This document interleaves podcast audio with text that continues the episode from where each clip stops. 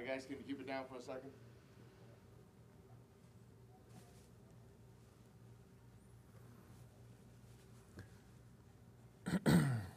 Wir haben 1. Thessalonicher Kapitel 5 gelesen und der Vers, auf den ich eingehen möchte, ist Vers 1. Von den Zeiten und Zeitpunkten aber braucht man euch Brüdern nicht zu schreiben. Denn ihr wisst ja genau, dass der Tag des Herrn so kommen wird wie ein Dieb in der Nacht. Der Titel meiner Predigt ist der Zeitpunkt der Entrückung. Der Zeitpunkt der Entrückung. Die Entrückung ist ein ziemlich grundlegendes Thema und ich werde die nächsten paar Male über grundlegende Themen predigen, predigen, die in Deutschland benötigt werden. Viele grundlegende Themen, sollte man meinen, werden richtig gelehrt, gerade die. Aber das Problem ist, in Deutschland haben wir einfach so viel Lüge, so viel falsche Predigt, gerade zu grundlegenden Themen, wie zum Beispiel der Entrückung. Ich habe schon über einmal gerettet, immer gerettet gepredigt, das ist natürlich eines der wichtigsten Themen überhaupt. Aber die Entrückung ist auch ein sehr wichtiges Thema, und in Deutschland existiert zu diesem Thema einfach ein heilloses Chaos, ein heilloses Durcheinander. Wann die Entrückung stattfindet, gibt es die Entrückung überhaupt? Was ist die Entrückung? Ein totales Chaos.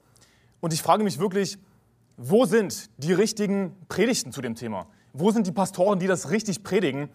Und deswegen der Titel meiner Predigt, der Zeitpunkt der Entrückung. Ein sehr wichtiges Thema. Wann findet die Entrückung wirklich statt? Und ich habe mich auf YouTube mal schlau gemacht, was lehren so manche Gemeinden darüber.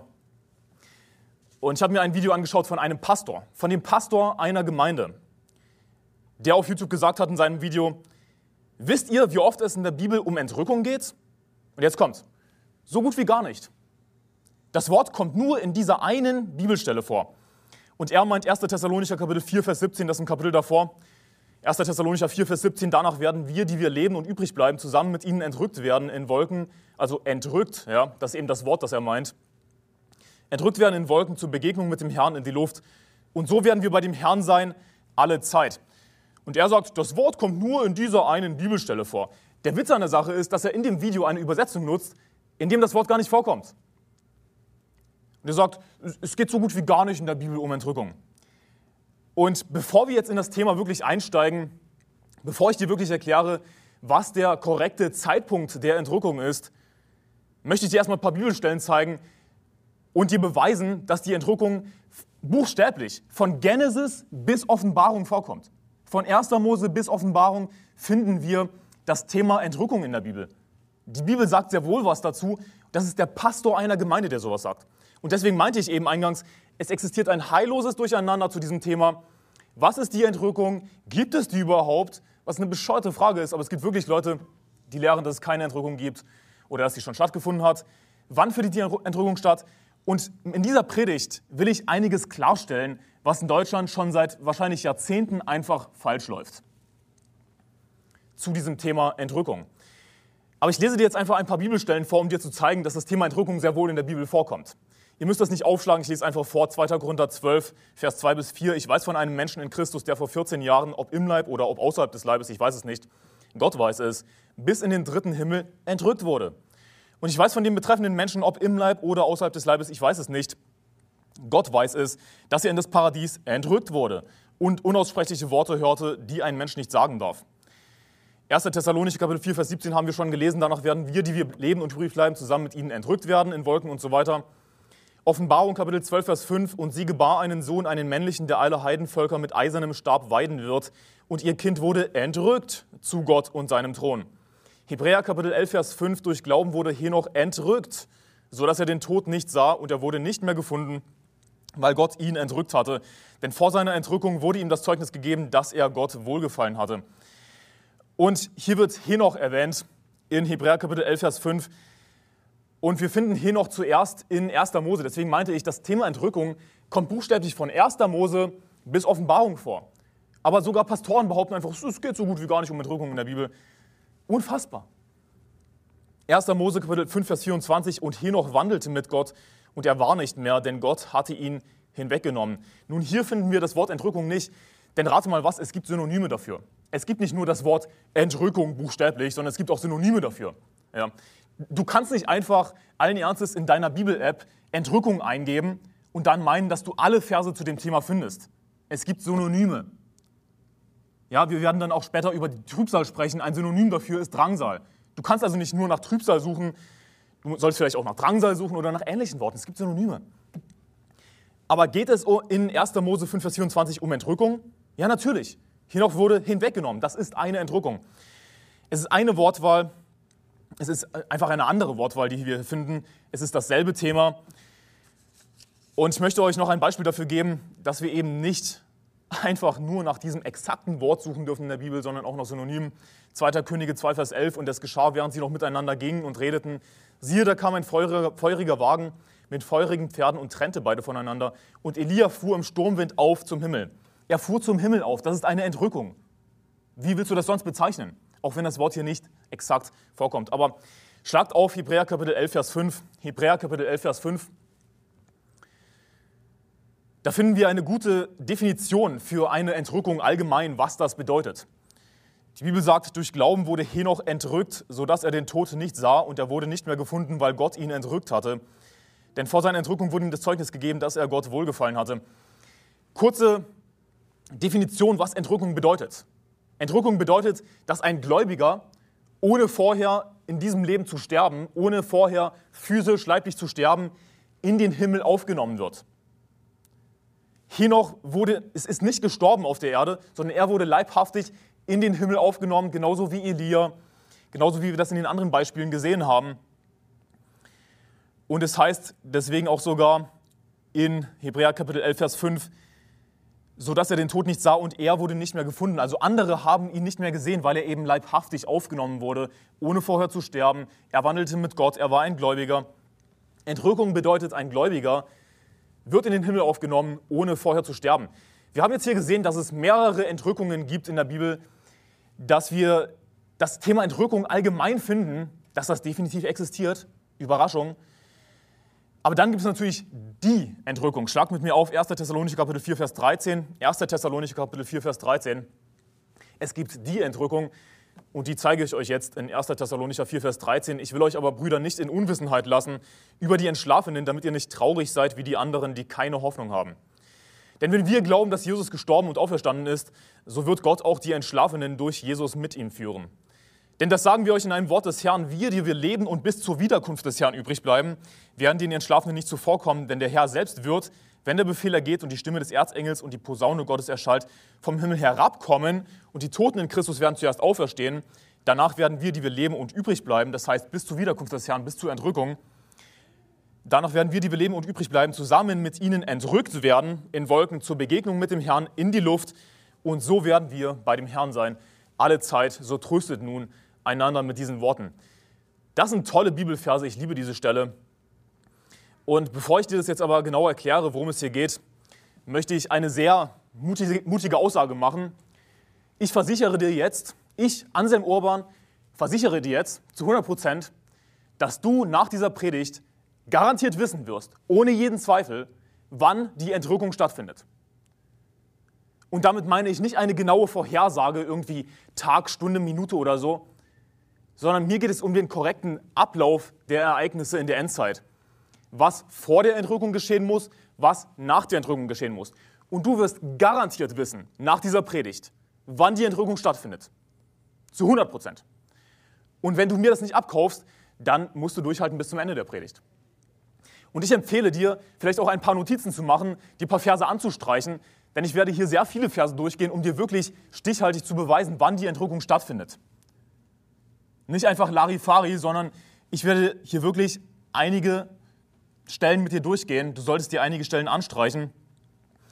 Du sollst dir vor allem ein Lesezeichen machen in Matthäus Kapitel 24 und in 1. Thessalonicher oder in, in Offenbarung Kapitel 6. Matthäus 24 und Offenbarung Kapitel 6. Ohne Zweifel wirst du verstehen, wann die Entrückung stattfindet. Und wie gesagt, mir geht es hier nicht um eine Vorhersage wie September 2023. Ja, das ist es nicht, was ich sage. Denn die Bibel sagt auch, dass wir weder den Tag noch die Stunde wissen können, noch nicht mal Jesus weiß das, nur allein der Vater weiß die, den exakten Zeitpunkt. Aber es ist nicht so, dass die Bibel gar nichts über Zeitpunkte sagt, denn wir haben eingangs 1. Thessalonicher 5, Vers 1 gelesen von den Zeiten und Zeitpunkten. Aber braucht man euch Brüder nicht zu schreiben? Also erwähnt die Bibel Zeiten, Zeitpunkte? Natürlich, weil die Bibel eine, eine Chronologie vorgibt, eine Abfolge der Ereignisse in der Endzeit, die darin mündet, dass wir entrückt werden und danach kommt der Zorn Gottes. Aber ich greife jetzt schon vor. Mein erster Punkt ist, Ihr seid in Matthäus Kapitel 24, schlagt auf Matthäus Kapitel 24. Mein erster Punkt ist, die Entrückung findet nach der Trübsal statt. Und schon jetzt werde ich mit dieser Predigt viele verlieren, die unbedingt glauben wollen, dass die Entrückung vor der Trübsal stattfindet oder vor der Drangsal. Trübsal und Drangsal sind Synonyme, nicht dadurch verwirren lassen. Die Entrückung findet nach der Trübsal statt. Matthäus Kapitel 24, Vers 29, da heißt es in der Bibel, sogleich aber nach der Trübsal jener Tage, also ihr müsst schon ordentlich lesen, sogleich aber nach der Trübsal jener Tage. Das ist, das ist deutsche Sprache, das ist nicht schwer zu verstehen. Wird die Sonne sich verdunkeln und der Mond den Schein nicht geben, die Sterne werden vom Himmel fallen und die Kräfte der Himmel werden erschüttert werden. Und dann, das heißt nach der Trübsal jener Tage, und dann wird erscheinen das Zeichen des Sohnes des Menschen am Himmel, und dann werden wehklagen alle Völker auf Erden und werden sehen den Sohn des Menschen kommen in den Wolken des Himmels mit großer Kraft und Herrlichkeit. Wie kann das nicht die Entrückung sein, wenn wir doch gelesen haben in 1. Thessalonich Kapitel 4, wo es heißt in Vers 17, ich lese das nur kurz vor, danach werden wir, die leben und übrig bleiben, zusammen mit ihnen entrückt werden in Wolken zur Begegnung mit dem Herrn in die Luft. Genauso wie es hier heißt in Matthäus Kapitel 24. Und dann wir, dass sie den Sohn des Menschen kommen sehen in den Wolken des Himmels mit großer Kraft und Herrlichkeit. Das ist so einfach zu verstehen. Und er wird seine Engel senden mit starkem Posaunenschall und sie werden seine Auserwählten sammeln von den vier Winden, von einem Ende des Himmels bis zu dem anderen. Also eindeutig, die Entrückung findet nach der Trübsal statt, sogleich aber nach der Trübsal jener Tage. Das haben wir hier eindeutig gelesen. Eigentlich könnte ich die Predigt jetzt schon beenden, denn wir haben hier einen eindeutigen Vers. Wir sollten unsere Lehren grundsätzlich auf eindeutige Verse gründen, dass wir sagen, das ist der Vers, deswegen glauben wir das, sogleich aber nach der Trübsal jener Tage. Aber jetzt schon werde ich Leute damit beleidigen. Wie kannst du sowas sagen? Nach der Trübsal? Ich will nicht durch die Trübsal gehen. Was ist das für eine behinderte Einstellung? Wo die Bibel eindeutig sagt, nach der Trübsal jener Tage wird er seine Auserwählten sammeln und so weiter.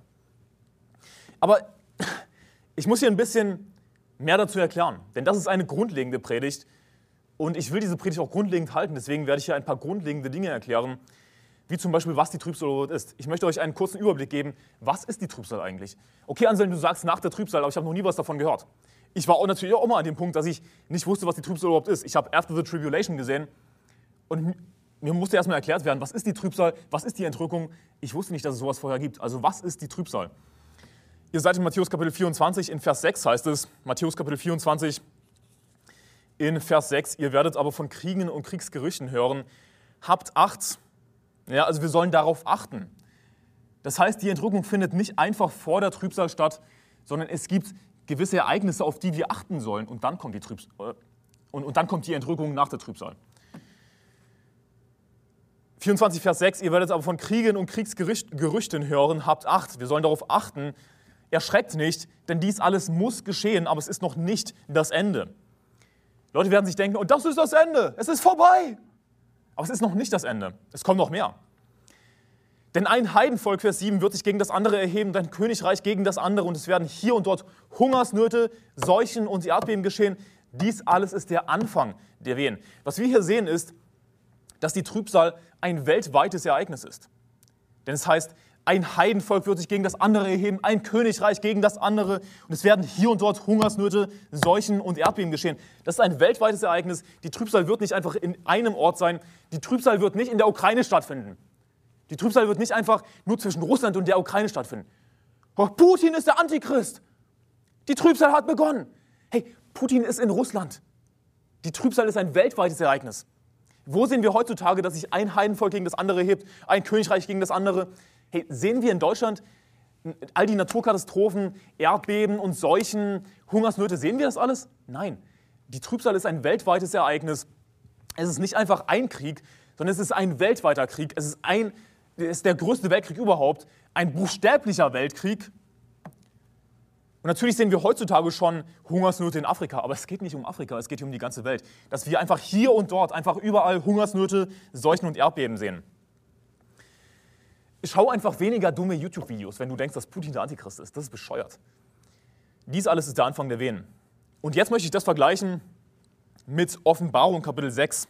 Schlag mit mir auf Offenbarung Kapitel 6. Denn all diese Ereignisse, die wir in Matthäus Kapitel 24 gelesen haben, und wir werden noch mehr davon lesen, die finden wir genauso in derselben Reihenfolge in Offenbarung Kapitel 6. Offenbarung Kapitel 6 Abvers 1. Und ich sah, wie das Lamm eines von den Siegeln öffnete, und ich hörte eines von den vier lebendigen Wesen wie mit Donnerstimme sagen, komm und sieh. Und ich sah und siehe ein weißes Pferd, und der darauf saß, hatte einen Bogen, und es wurde ihm eine Krone gegeben, der zog aus als ein Sieger und um zu siegen. Und als es das zweite Siegel öffnete, hörte ich das zweite lebendige Wesen sagen, komm und sieh. Und es zog ein anderes Pferd aus, das war feuerrot, und dem, der darauf saß, ihm wurde gegeben, den Frieden von der Erde wegzunehmen, damit sie einander hinschlachten sollten und es wurde ihm ein großes Schwert gegeben. Und hier möchte ich kurz pausieren. Was wir hier sehen ist, in Vers 2, es wurde ihm eine Krone gegeben und er zog aus als ein Sieger und um zu siegen. Vergleicht das mit Matthäus Kapitel 24, wo wir dann schon sehen, dass eben Kriege, dass wir Kriege und Kriegsgerüchte hören. Ja. Habt Acht, erschreckt nicht, denn dies alles muss geschehen, das ist noch nicht das Ende. Dann geht es weiter in Offenbarung 6, Vers 3. Und als es das zweite Siegel öffnete, hörte ich das zweite lebendige Wesen sagen, komm und sieh. Zog ein anderes Pferd aus, das war feuerrot. Der darauf saß, ihm wurde gegeben, den Frieden von der Erde wegzunehmen, damit sie einander hinschlachten sollten. Und es wurde ihm ein großes Schwert gegeben. Genauso wie in Matthäus 24 die Trübsal beginnt mit all den Kriegen, Kriegsgerüchten. Und dann wird es schlimmer, dann sind es nicht mehr nur Gerüchte, dann wird sich ein Heidenvolk gegen das andere heben und so weiter. Genau das sehen wir hier in den ersten Versen von Offenbarung Kapitel 6, ja, dass, sie, dass sie einander hinschlachten sollten. Ja. Ihm wurde ein großes Schwert gegeben. Der Frieden wurde hinweggenommen von der Erde. Von der Erde, nicht nur von einem Ort, sondern von der Erde. Genau dasselbe Ereignis, weltweiter Krieg, das sehen wir hier auch in Offenbarung Kapitel 6. Also es gleicht sich, es gleicht sich total ab. Und Vers 5 in Offenbarung Kapitel 6, und als es das dritte Siegel öffnete, hörte ich das dritte lebendige Wesen sagen, komm und sieh, und ich sah ein, und siehe ein schwarzes Pferd. Der darauf saß, hatte eine Waage in seiner Hand, und ich hörte eine Stimme inmitten der vier lebendigen Wesen, die sprach, jetzt, jetzt wird es interessant, ein Maß Weizen für einen Denar und drei Maß Gerste für einen Denar, doch das Öl und den Wein schädige nicht. Was das symbolisiert, sind die Hungersnöte, die dann eben in Matthäus Kapitel 24, Vers 7 beschrieben werden. Also es ist dieselbe Reihenfolge, dieselbe Chronologie, hier werden jetzt Hungersnöte beschrieben. Und was wir hier sehen ist, in Vers 6, Offenbarung Kapitel 6, Vers 6, ein Maß Weizen für einen Denar und, ein, ein, und drei Maß Gerste, sorry, für einen Denar, dass sich die Preise verändern. Ja.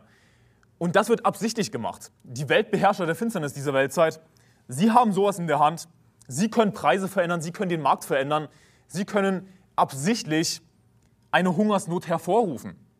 Und ich sage deshalb absichtlich, weil es dann heißt in Vers 6, Offenbarung 6, Vers 6, doch, also nachdem so grund, grund, äh, grundsätzliche äh, Nahrungsmittel wie Getreide teurer geworden sind, danach heißt es, doch das Öl und den Wein schädige nicht.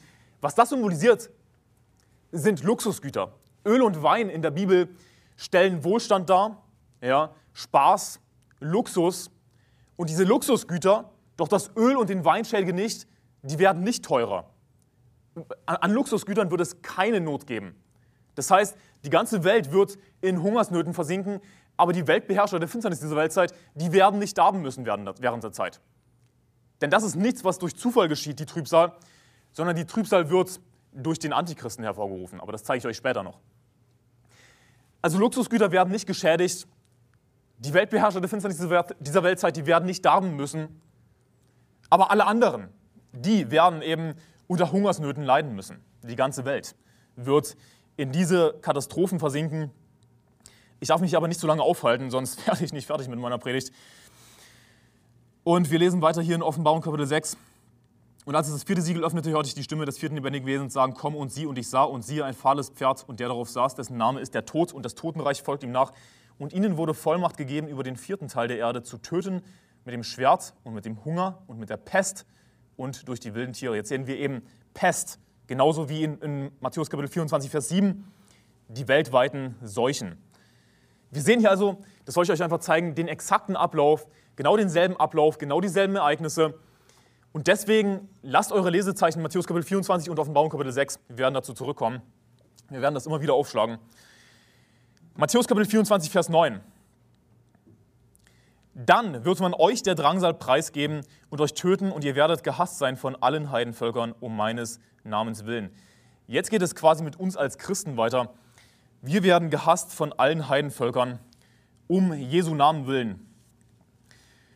Matthäus Kapitel 24, Vers 15, ich lese weiter ab Vers 15.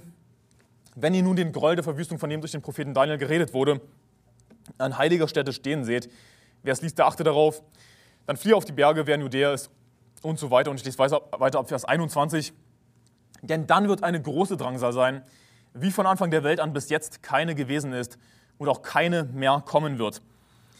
Dann wird die sogenannte große Drangsal beginnen. Wir haben jetzt bisher in den Versen davor eine weltweite Trübsal gesehen, die weltweite Trübsalzeit. Jetzt kommt aber die große Trübsal, die große Drangsal und die bezieht sich auf uns Christen ganz konkret. Und wenn jene Tage, Vers 22, nicht verkürzt würden, so würde kein Fleisch gerettet werden. Aber um der Auserwählten willen, das heißt um unser Willen, sollen jene Tage verkürzt werden. Denn in der großen Trübsal werden eben wir hingeschlachtet, werden eben wir verfolgt, um Jesu Namen willen. Wenn dann jemand zu euch sagen wird, sieh, hier ist der Christus oder dort, so glaubt es nicht. Denn es werden falsche Christusse und falsche Propheten auftreten, werden große Zeichen und Wunder tun, um, wenn möglich, wenn möglich, auch die Auserwählten zu verführen. Jetzt geht wieder zu Offenbarung Kapitel 6. Ich will euch einfach hier erstmal einen Überblick über die Trübsal geben. Was ist die Trübsal überhaupt? Ja? Wir haben schon gesehen, dass die, dass die Entrückung nach der Trübsal stattfindet, aber was ist die Trübsal? Denn wir sollen ja darauf achten. Wir sollen ja wissen, wann findet die Trübsal statt, was sind die Zeichen. Deswegen müssen wir wissen, was die Trübsal überhaupt ist. Offenbarung 6 ab Vers 9. Und als es das fünfte Siegel öffnete, sah ich unter dem Altar die Seelen derer, die hingeschlachtet worden waren, um des Wortes Gottes willen und um des Zeugnisses willen, das sie hatten. Und jetzt sehen wir hier eben die Symbolik in der Offenbarung für die große Trübsal. Jetzt ist es auf einmal keine weltweite Sache mehr. Also ich meine, es ist weiterhin eine weltweite Sache, aber hier ändert sich jetzt der Fokus. Das ist, was ich damit sagen will. Der, der Fokus ändert sich und jetzt richtet sich eben die große Trübsal auf uns Christen. Denn es heißt, sah ich, da sah ich unter dem Altar die Seelen derer, die hingeschlachtet worden waren, aber nicht einfach Menschen allgemein, sondern um des Wortes Gottes willen und um des Zeugnisses willen, das sie hatten. Hier geht es jetzt ganz konkret um uns als Christen, die wir hingeschlachtet werden in der großen Trübsal, die der letzte kürzere Teil der gesamten Trübsalzeit sein wird. Die Trübsal allgemein spannt sich über die ganze Welt, dann kommt aber die große Trübsal, wo sich der Antichrist gegen uns Christen konkret richten wird. Vers 10, und sie riefen mit lauter Stimme und sprachen, wie lange, o Herr, du Heiliger und Wahrhaftiger, richtest du nicht und rächst nicht unser Blut an denen, die auf der Erde wohnen und Vers 11, bis auch ihre Mitknechte und ihre Brüder vollendet werden, die auch wie sie getötet werden sollten. Wir sehen hier also wieder, ich habe jetzt einfach nur den Ausschnitt vorgelesen aus dem Vers, um das kurz zu machen. Wir sehen hier also die Symbolik für die große Trübsal, von der wir ganz konkret gelesen haben in Matthäus Kapitel 24. Dass hier eben unsere Brüder hingeschlachtet werden, sie werden getötet. Wir als Christen werden ganz konkret verfolgt in der großen Trübsal. Vers 12, und ich sah, als es das sechste Siegel öffnete, und siehe, ein großes Erdbeben entstand, und die Sonne wurde schwarz wie ein Hernersack, und der Mond wurde wie Blut. Und die Sterne des Himmels fielen auf die Erde, wie ein Feigenbaum seine unreifen Früchte abwirft, wenn er von einem starken Wind geschüttelt wird. Und der Himmel entwich wie eine Buchrolle, die zusammengerollt wird, und alle Berge und Inseln wurden von ihrem Ort weggerückt. Wir lesen jetzt nur bis hierhin, die letzten Verse werden wir später lesen. Und ihr solltet jetzt schon eine Sache eindeutig gesehen haben, dass hier buchstäblich dasselbe einfach nur mit anderen Worten beschrieben wird wie in Matthäus Kapitel 24. Ihr wisst jetzt also, ihr habt einen groben Überblick bekommen, was die Trübsal ist. Mir geht es jetzt aber ganz konkret um die letzten Verse hier. Ab Vers 13 oder ab Vers 12 und ich sah, als das sechste Israel öffnete und siehe, ein großes Erdbeben entstand und die Sonne wurde schwarz wie ein Herener Sack und der Mond wurde wie Blut und die Sterne des Himmels fielen auf die Erde. Was wir hier sehen, ist genau dasselbe in Matthäus, wie in Matthäus Kapitel 24. Sogleich aber nach der Trübsal jener Tage wird die Sonne verfinstert werden und der Mond wird seinen Schein nicht geben und die Sterne werden vom Himmel fallen und die Kräfte des Himmels werden erschüttert werden. Und dann wird erscheinen das Zeichen des Sohnes des Menschen am Himmel und so weiter. Wann kommt Jesus wieder? Wenn die Sonne schwarz wird, wenn der Mond seinen Schein nicht geben wird, wenn die Sterne vom Himmel fallen und dann wird erscheinen das Zeichen des Sohnes des Menschen am Himmel. Dann wird er eben seine Auserwählten versammeln, er wird uns versammeln. Wir werden entrückt werden. Wann geschieht das? Matthäus Kapitel 24 und Offenbarung Kapitel 6. Wir haben eindeutige Verse nach der Trübsal, nach der großen Trübsal, nachdem wir konkret verfolgt werden, hingeschlachtet werden. Hoffentlich wird das uns nicht passieren, ja. Wir sollen darum beten, sagt die Bibel, dass wir nicht, dass uns das nicht geschehen wird, dass wir bewahrt werden. nach der großen Trübsal, was sehen wir in Matthäus Kapitel 24, Offenbarung Kapitel 6? Die Sonne wird schwarz, der Mond wird seinen Schein nicht geben und dann kommt Jesus wieder. Sogleich aber nach der Trübsal jener Tage haben wir in Matthäus Kapitel 24 gelesen. Es ist so eindeutig, die Entrückung findet nach der Trübsal statt. Ihr wisst jetzt ungefähr, was die Trübsal ist, das ist natürlich nur ein Überblick. Darüber könnte ich eine ganze Predigt halten. Aber kommen wir zu den Gegenargumenten. Denn ich habe dir ja gesagt, dass ich dir ganz konkret zu 100% beweisen will, dass du wirklich zu 100% weißt, ja, wann findet die Entrückung statt. Und deswegen müssen wir auch auf die Gegenargumente eingehen. Aber eigentlich, wozu Gegenargumente? Wozu gibt es Gegenargumente von Leuten, wenn die, die Entrückung, der Zeitpunkt der Entrückung doch so eindeutig ist? Zugleich aber nach der Trübsal jener Tage. Nur das Problem ist, dass es einfach all diese Angsthasen gibt. Dass es all diese Weichlinge gibt, die einfach Angst haben vor der Trübsal. die Trübsal, ich will da nicht reingehen. Die, die Trübsal. Dabei haben sie noch nie Verfolgung erlebt in ihrem Leben. Sie wissen gar nicht, was das ist. Sie haben jetzt schon Angst und haben einfach diese süße kleine Lehre der Vorentrückung, dass wir vor der Trübsal entrückt werden, weil sie Angst haben. Das ist, glaube ich, ihre Begründung. Nur das kann ihre wirkliche Motivation sein, meine ich. Denn was sind die eindeutigen Verse? Die eindeutigen Verse sagen, nach der Trübsal. Aber weißt du, wir sollten nicht diese Einstellung haben, dass wir Angst haben vor der Trübsal, dass wir Angst haben vor der Endzeit. Hey, wenn wir ein kleines bisschen leichte Verfolgung erleben in unserem Leben schon hier, dann sollten wir uns denken, Moment mal, das ist Level 1? Wo ist Level 2? Wann geht's weiter? Komm schon! Das war Level 1, das bisschen, hey, ich will die Trübsal. Ich will weitermachen. Das sollte unsere Einstellung sein. Nicht diese Duckmäuse-Einstellung, oh, oh, die Trübsal. Das sollte nicht unsere Einstellung sein. Das ist schwach. Die beste Zeit unseres Lebens kann die schlechteste Zeit aus Sicht der Welt sein. Merkt ihr das?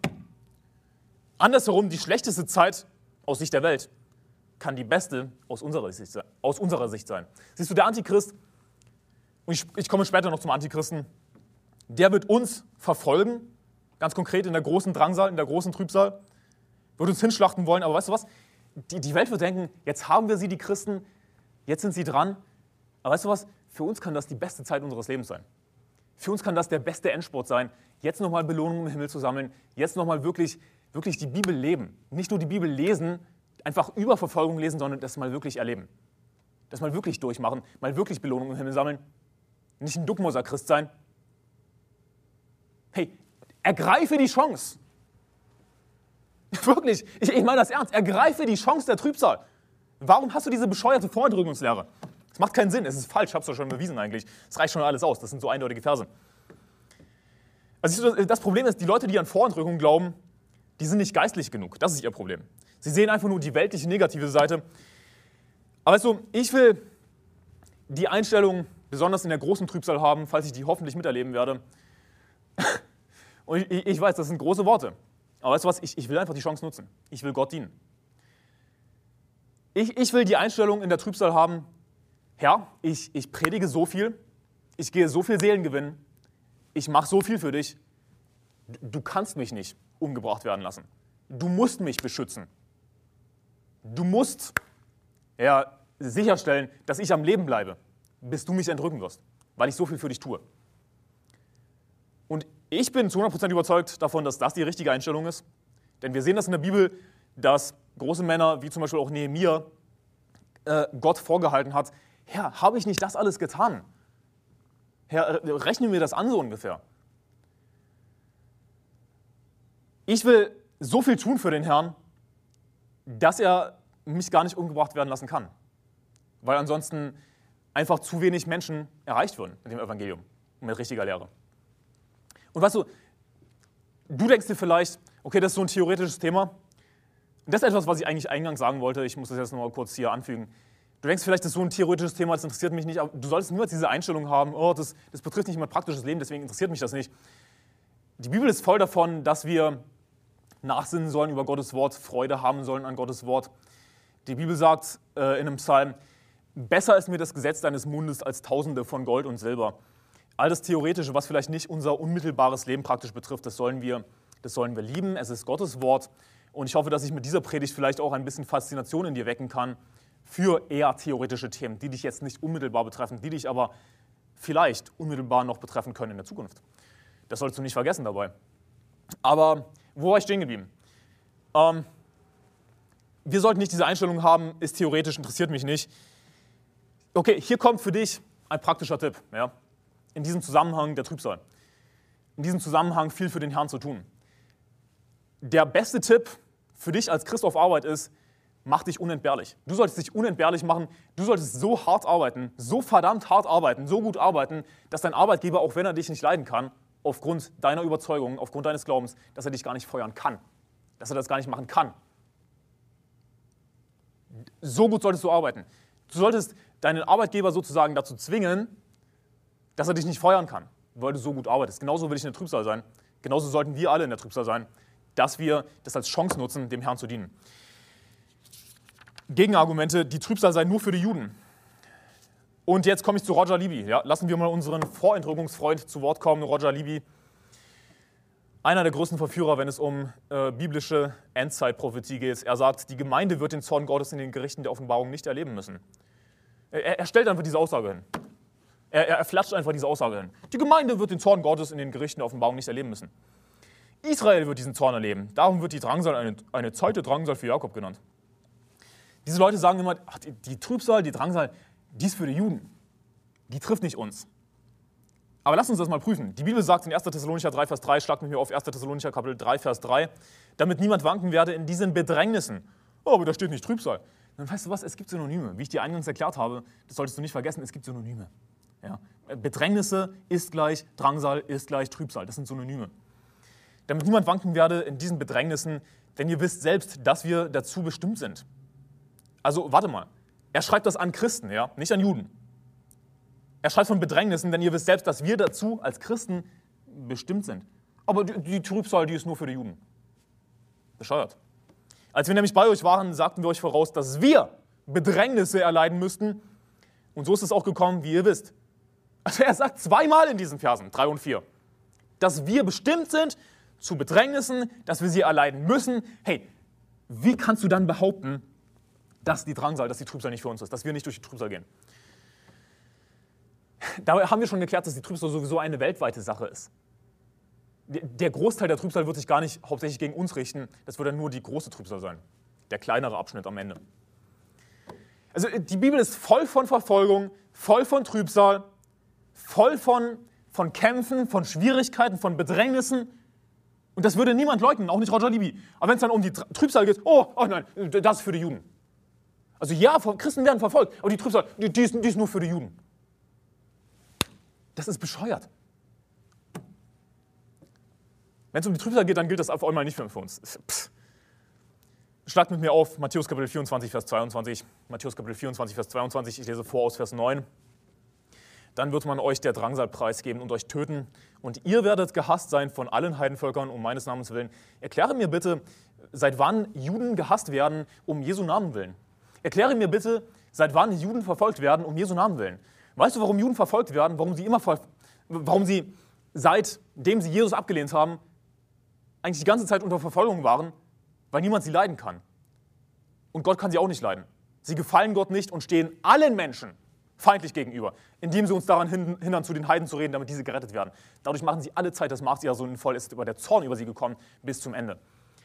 Seit wann werden Juden um Jesu Namen willen verfolgt? Das, das ist bescheuert. Ah, Matthäus 24, das gilt nur für die Juden. Ha? Ich dachte, die Juden werden als Antichristen beschrieben. Wer ist der Lügner, wenn nicht der, welcher leugnet, dass Jesus der Christus ist? Das ist der Antichrist, der den Vater und den Sohn leugnet. Vers 22, ihr seid in Matthäus Kapitel 24, Vers 22, und wenn jene Tage nicht verkürzt würden, so würde kein Fleisch gerettet werden, aber um der Auserwählten willen sollen jene Tage verkürzt werden. Jene Tage, das bezieht sich hier auf die große Trübsal im Kontext, auf die große Drangsal sorry, die sich gegen uns als Christen richten wird, eben, wie ich euch gezeigt habe, dass wir hingeschlachtet werden, dass wir konkret verfolgt werden. Und die Bibel sagt, um der Auserwählten willen sollen jene Tage verkürzt werden. Das heißt, die, die große Trübsal wird nicht auf natürliche Art und Weise enden, sondern Gott wird der Trübsal, der großen Trübsal ein Ende setzen, indem Jesus Christus wiederkommt, uns entrücken wird. Und wenn er das nicht tun würde, so würde kein Fleisch gerettet werden. Und achte auf die Wortwahl. Es gibt diese Leute, die sagen, oh, du musst ausharren bis ans Ende, um gerettet zu werden. Sie meinen damit, ein gutes christliches Leben führen, die Werke tun bis ans Ende, damit du dann auch wirklich gerettet wirst. Obwohl die, obwohl die Bibel natürlich sagt, dass wir jetzt schon ewiges Leben haben. Aber siehst du, dieser Vers, wer ausharrt bis ans Ende, der wird gerettet werden, der bezieht sich im Kontext in Matthäus 24 eben auf die Entrückung. Dass wir ausharren bis zur Entrückung, dass wir physisch ausharren, dass wir eben nicht umgebracht werden und dann werden wir gerettet werden. Aber was bedeutet das, das gerettet zu werden? Ja, es bezieht sich auf unser Fleisch. Deswegen heißt es hier eben in Matthäus Kapitel 24, Vers 22, um der Auserwählten, nee, so würde kein Fleisch gerettet werden, wenn jene Tage nicht verkürzt würden. Aber um der Auserwählten willen sollen jene Tage verkürzt werden. Dass wir eben nicht alle umgebracht werden. Ansonsten, wenn Jesus nicht die Trübsal abschneiden würde, würden alle umgebracht werden. Es geht hier um das Fleisch, nicht um unsere Seele. Um der Auserwählten willen. Oh, siehst du, Gottes auserwähltes Volk. Gottes auserwähltes Volk, die Juden. Oh, Israel. Gottes auserwähltes Volk. Aber siehst du, im, im, im Neuen Testament sind die Juden nicht mehr Gottes Volk. Im Neuen Testament ist die Nation Israel nicht mehr Gottes auserwähltes Volk. Im Neuen Testament sind wir als Christen Gottes Volk. Oh, aber was hat Jesus gesagt? Nun, Jesus hat gesagt, darum sage ich euch, das Reich Gottes wird von euch genommen und einem Volk gegeben werden, das dessen Früchte bringt. Und rate mal, wer das sind. Das sind wir als Christen. Wir sind die Auserwählten im Neuen Testament. Um der Auserwählten willen sollen jene Tage verkürzt werden, um unser Willen. Epheser Kapitel 1, Vers 4, müsst ihr das nicht aufschlagen. Epheser Kapitel 1, Vers 4. Wie er uns in ihm auserwählt hat vor Grundlegung der Welt, damit wir heilig und tadellos vor ihm seien in Liebe. Gott hat uns in Jesus Christus auserwählt vor Grundlegung der Welt, damit wir heilig und tadellos vor ihm seien in Liebe. Ähm, rate mal was. Ja, jetzt, jetzt, jetzt denk mal mit, schalte dein Hirn ein. Wie er uns in ihm auserwählt hat, in Jesus Christus. Sind die Juden in Jesus Christus? Glauben sie an Jesus Christus? Sind sie Gottes Kinder? Sind sie auserwählt? Laut diesem Vers absolut nein. Siehst du, im Neuen Testament wirst du als auserwählt bezeichnet, wenn du zuvor auf Jesus Christus gehofft hast, sagt die Bibel, wenn du zuvor dein Vertrauen auf Jesus gesetzt hast, wenn du gerettet bist, wenn du in Christus bist, wie er uns in ihm auserwählt hat. Seit wann sind Juden Gottes Kinder? Seit wann sind sie gerettet? Das ist ausgerechnet die Nation, die Jesus am meisten hasst. Dieses verdammte Volk der Juden, die Jesus hassen, die Jesus abgelehnt haben. Sie sind unter dem Zorn Gottes, habe ich euch zitiert. Ich, ich hoffe für, den, für die einzelne Person, dass sie noch gerettet werden kann, aber die Wahrheit ist, dass Juden als, als Ganzes ein Volk der Verworfenen sind. Sie sind nicht Gottes auserwähltes Volk. Das ist eine Schande, sowas zu behaupten. Wir als Christen, und zwar ausschließlich, ausschließlich wir als Christen sind Gottes Volk im Neuen Testament, Gottes Auserwählte. Offenbarung Kapitel 2, Vers 9. Offenbarung Kapitel 2, Vers 9. Hier geht es um die Gemeinde in Smyrna, um die Kirche in Smyrna. Ich kenne deine Werke und deine Drangsal. Ich liebe diesen Vers. Ich sage euch gleich warum. Ich kenne deine Werke und deine Drangsal und deine Armut. Du bist aber reich. Und die Lästerung von denen, die sagen, sie seien Juden und sind es nicht, sondern ein Synagoge des Satans. Ich liebe diesen Vers, weil er so, so unmissverständlich die Gemeinde in Smyrna, eine Heidengemeinde, den Juden gegenüberstellt. Wir finden hier beides. Wir finden die Leute von Smyrna, Heidenchristen, und dann finden wir die Juden, die in Gottes Augen aber eben keine Juden sind. Deswegen heißt es hier, die sagen, sie seien Juden und sind es nicht, sondern die Synagoge des Satans. Und was sagt Jesus zu der Gemeinde in Smyrna? Ich kenne deine Werke und deinen Drangsal. Oh, die, die Drangsal ist nur für die Juden. Was? Was? Das ist, das ist bescheuert. Ich hoffe, ihr versteht jetzt, was ich hier meine. Hier werden eben Heidenchristen und Juden gegenübergestellt in einem Vers. Und wir sehen, dass die Heidenchristen Drangsal erleiden. Jesus kennt ihre Drangsal, sie haben jetzt schon Drangsal. Vers 10, Offenbarung 2, Vers 10, fürchte nichts von dem, was du erleiden wirst. Siehe, der Teufel wird etliche von euch ins Gefängnis werfen, damit ihr geprüft werdet und ihr werdet Drangsal haben zehn Tage lang. Oh, die, die Drangsal ist nur für die Juden. Hä? Sei getreu bis in den Tod, so werde ich dir die Krone des Lebens geben. Und weißt du was? Die Drangsal zehn Tage lang, das bezieht sich konkret auf die große Trübsal, auf die große Drangsal. Eine Heidengemeinde, der wird gesagt, ihr werdet Drangsal haben. Das ist nur für die Juden. Psst. Ich, ich glaube, ihr habt es verstanden. Offenbarung Kapitel 6, Vers 8, das ist das vierte Siegel. Und ich sah und siehe ein fahles Pferd, und der darauf saß, dessen Name ist der Tod, und das Totenreich folgte ihm nach. Und ihnen wurde Vollmacht gegeben, über den vierten Teil der Erde zu töten mit dem Schwert und mit dem Hunger und mit Pest und durch die wilden Tiere der Erde. Ihm wurde Vollmacht gegeben, über den vierten Teil der Erde zu töten mit dem Schwert und so weiter. Lass mich dir was erklären. Wenn die Trübsal wirklich nur für die Juden wäre, dann müsstest du behaupten, dass die Nation Israel, der Staat Israel, ein Viertel der Erde ausmacht. Weder Christen noch Juden machen ein Viertel der Erde aus. Die Trübsal ist ein weltweites Ereignis. Ja. Du müsstest dann behaupten, wenn sich das wirklich nur gegen die Juden richtet, dass Juden den vierten Teil der Erde ausmachen. Zweites Gegenargument. Wir haben das erste widerlegt, die Trübsal ist eindeutig, äh, gilt eindeutig der ganzen Welt erstens und dann in der großen Drangsal geht es um uns als Christen. Juden sind nicht auch Gottes auserwähltes Volk. Wir haben das widerlegt. Zweites Gegenargument, die Trübsal sei der Zorn Gottes. Die Trübsal sei der Zorn Gottes. Sie, äh, Leute wie Roger Libby, diese Verführer, sie werfen einfach die Trübsal und den Zorn Gottes über einen Haufen. Sie machen einfach ein Ereignis daraus. 1. Thessalonicher Kapitel 1, Vers 10. Und um seinen Sohn aus dem Himmel zu erwarten, den er aus den Toten auferweckt hat, Jesus, der uns errettet vor dem zukünftigen Zorn. Aha! Der uns errettet vor dem zukünftigen Zorn. Wir werden vor der Trübsal entrückt. Aber hier steht vor dem zukünftigen Zorn. Siehst du, die Trübsal und der Zorn Gottes, das sind zwei verschiedene Dinge. Das werde ich später noch genauer erklären. 1. Thessalonicher 5, Vers 9. Denn Gott hat uns nicht zum Zorngericht bestimmt. Siehst du, wir werden vor der Trübsal entrückt. Nein, wir werden nach der Trübsal entrückt, wie wir schon gelesen haben, denn die Trübsal ist nicht Gottes Zorn. Der Witz ist, dass derselbe Brief, aus dem, ich, aus dem ich euch jetzt die zwei Verse zitiert habe, der erste Thessalonicher Brief, dass derselbe Brief uns sagt, dass wir dazu bestimmt sind, Bedrängnisse zu erleiden, wie ich euch schon vorhin gezeigt habe dass wir dazu bestimmt sind, Bedrängnis zu erleiden. Das ist derselbe Brief, der uns das sagt, der uns auch sagt, dass wir eben errettet werden vor dem zukünftigen Zorn, wo wir also sehen, dass Bedrängnis, Drangsal, Trübsal und der Zorn Gottes zwei verschiedene Dinge sind. Aber jetzt wirklich der entscheidende Vers. Ihr seid weiterhin in Offenbarung Kapitel 6, wo ihr ein Lesezeichen drin habt. Offenbarung Kapitel 6, Vers 10. Und sie riefen mit lauter Stimme und sprachen, wie lange, o Herr, du Heiliger und Wahrhaftiger, richtest du nicht und rächst nicht unser Blut an denen, die auf der Erde wohnen. Lies diesen Vers genau. Hier heißt es, wie lange, o Herr, du Heiliger und Wahrhaftiger, richtest du nicht und rächst nicht unser Blut an denen, die auf der Erde wohnen. Das bedeutet, bisher, bis zu diesem Punkt, hat Gott noch nicht eingegriffen, hat Gott noch nicht uns als Christen gerecht. Bis zu diesem Punkt hat Gott seinen Zorn nicht entbrennen lassen. Wie kann die Trübsal Gottes Zorn sein, wenn bis einschließlich der großen Trübsal Gott nicht eingegriffen hat? Wie kann es Gottes Zorn sein? Es ist nicht Gottes Zorn. Drittes Gegenargument, das wirklich, äh, oh Mann, warum ich das überhaupt nenne, dieses Argument, das ist einfach das dümmste Argument überhaupt. Die Entrückung sei ein Geheimnisereignis. Die Entrückung sei geheim. Jesus kommt, niemand wird es bemerken, wir werden geheim entrückt. Schlag mit mir auf 1. Thessalonicher Kapitel 5. 1. Thessalonicher Kapitel 5, ich lese vor ab Vers 1 von den Zeiten und Zeitpunkten. Sorry, ich lese nicht vor ab Vers 1. Lass mich kurz, kurz den Vers raussuchen. Doch, Vers 2. 1. Thessalonicher 5, Vers 2. Denn ihr wisst ja genau, dass der Tag des Herrn so kommen wird wie ein Dieb in der Nacht. Ha, siehst du, wie ein Dieb in der Nacht. Niemand wird es bemerken. Wenn sie nämlich sagen werden, Friede und Sicherheit, dann wird sie das Verderben plötzlich überfallen wie die Wehen, eine schwangere Frau, und sie werden nicht entfliehen. Und Leute sagen, siehst du, Jesus kommt wie ein Dieb in der Nacht. Das ist das, was die Vorenträger gerne wiederholen, was all die, was all die Dispies gerne sagen. Jesus kommt wie ein Dieb in der Nacht. Niemand wird es bemerken. Aber es ist immer eine schlaue Idee, bevor man sogar einen Film oder ein Buch danach benennt. Ja, A Thief in the Night. Es, es gibt einen ganzen Film, A Thief in the Night. Jesus kommt wie ein Dieb in der Nacht. Bevor man einen Film daraus macht, sollte man vielleicht, vielleicht die Verse nachlesen. Das wäre vielleicht eine schlaue Idee. Ja, es gibt immer diese Leute, die sagen, Kontext ist King, ja, Kontext ist König. Das sind dieselben Leute, die dann oftmals nicht den Kontext beachten, ist mir so aufgefallen.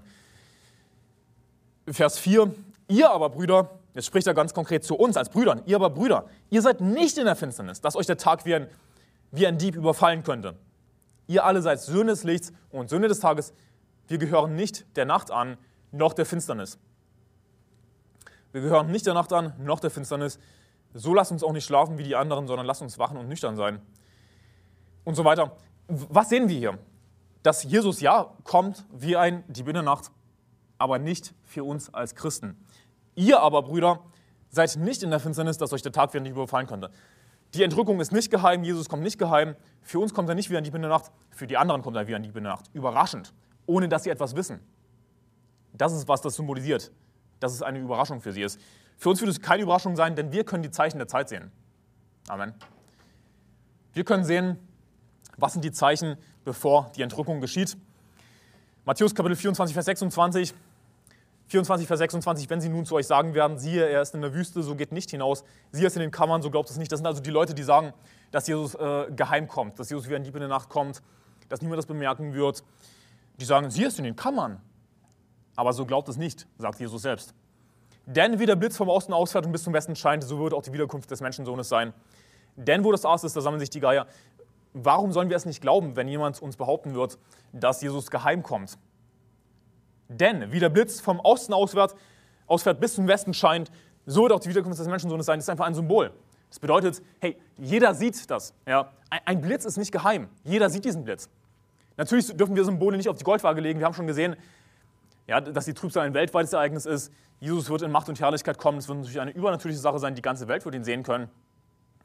Aber das wird symbolisiert durch den Blitz, weil natürlich jeder einen Blitz sehen kann. Ja.